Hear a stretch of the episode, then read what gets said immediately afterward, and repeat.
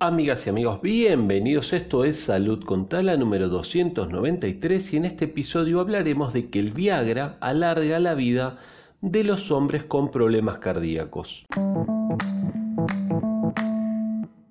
Una nota del diario 20 minutos que dice justamente eso, que parecen tener menos riesgo de infarto.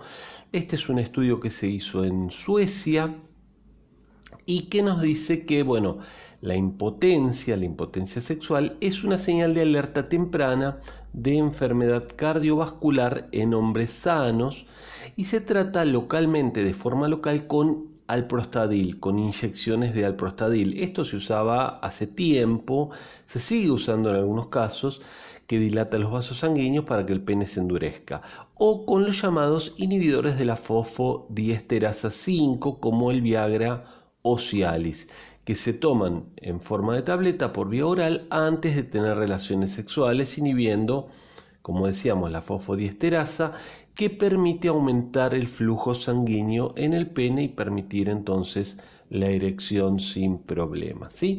Pero bueno, entonces la cuestión es que se hizo un estudio de una muestra de 16.500 hombres, una muestra grande, entre los que se incluían eh, los dos tratamientos, ¿sí?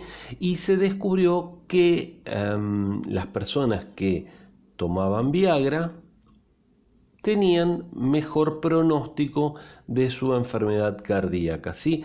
Todavía hay que seguir estudiándolo, pero este, entonces es una, una alternativa interesante para, eh, por lo menos para descartar el miedo, ¿no? que a veces se asocia el Viagra con, em, con la cuestión de problemas cardíacos. Es que justamente las personas que tienen problemas cardíacos pueden tener problemas de erección.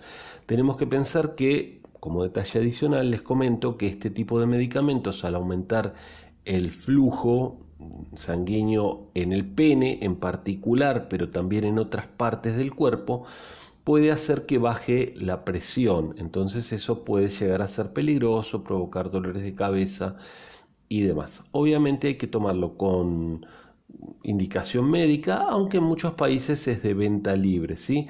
Pero lo recomendable es únicamente con indicación médica porque como cualquier otro medicamento puede tener inconvenientes.